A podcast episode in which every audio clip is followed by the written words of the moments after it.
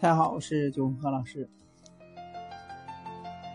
喝拿铁咖啡呢，不会是顺便的补钙。那么咖啡是应该怎样喝才是正确的方式方法呢？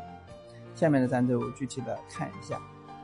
因为咖啡因呢，一直被认为是导致人体内的钙流失、引起骨质疏松的因素。之前也有这种说法，认为呢。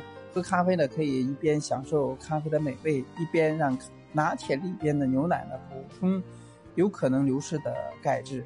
那么这样说法呢，对吗？那今天让我们看看台湾有新的报道。人体的钙分为骨钙与血钙，也就是说，百分之九十九以上的钙质呢在骨质与牙齿，而百分之一到百分之二分布了与血液当中。所以参与人体多重生理机能的作用。当摄取富含草酸、植酸以及磷的食物的时候呢，例如咖啡、茶、巧克力，会使血钙从肾脏代谢，进而呢使骨骼释放大量的骨骨钙，以调节血钙的平衡。如此反倒使得草酸钙的浓度增加，容易导致结石。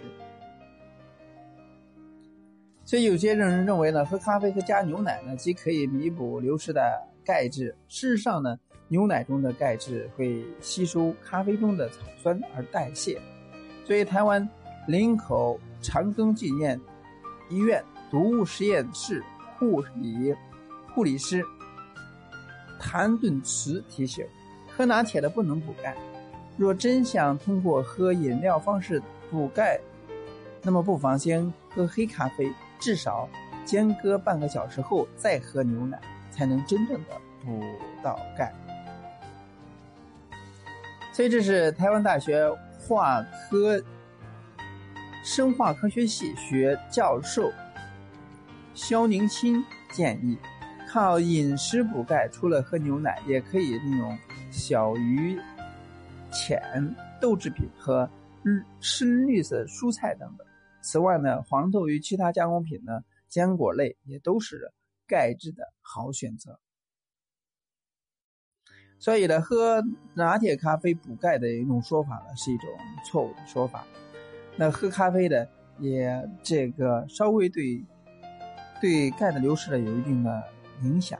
所以呢，要想补钙呢，最好是喝完黑咖啡一个小时后了再喝牛奶，会达到补钙的效果。当然了，除了喝牛奶补钙以外呢，还可以通过其他的方式进行补钙，比如说坚果类、豆制品，啊，深色蔬菜，还有就是豆豉等等。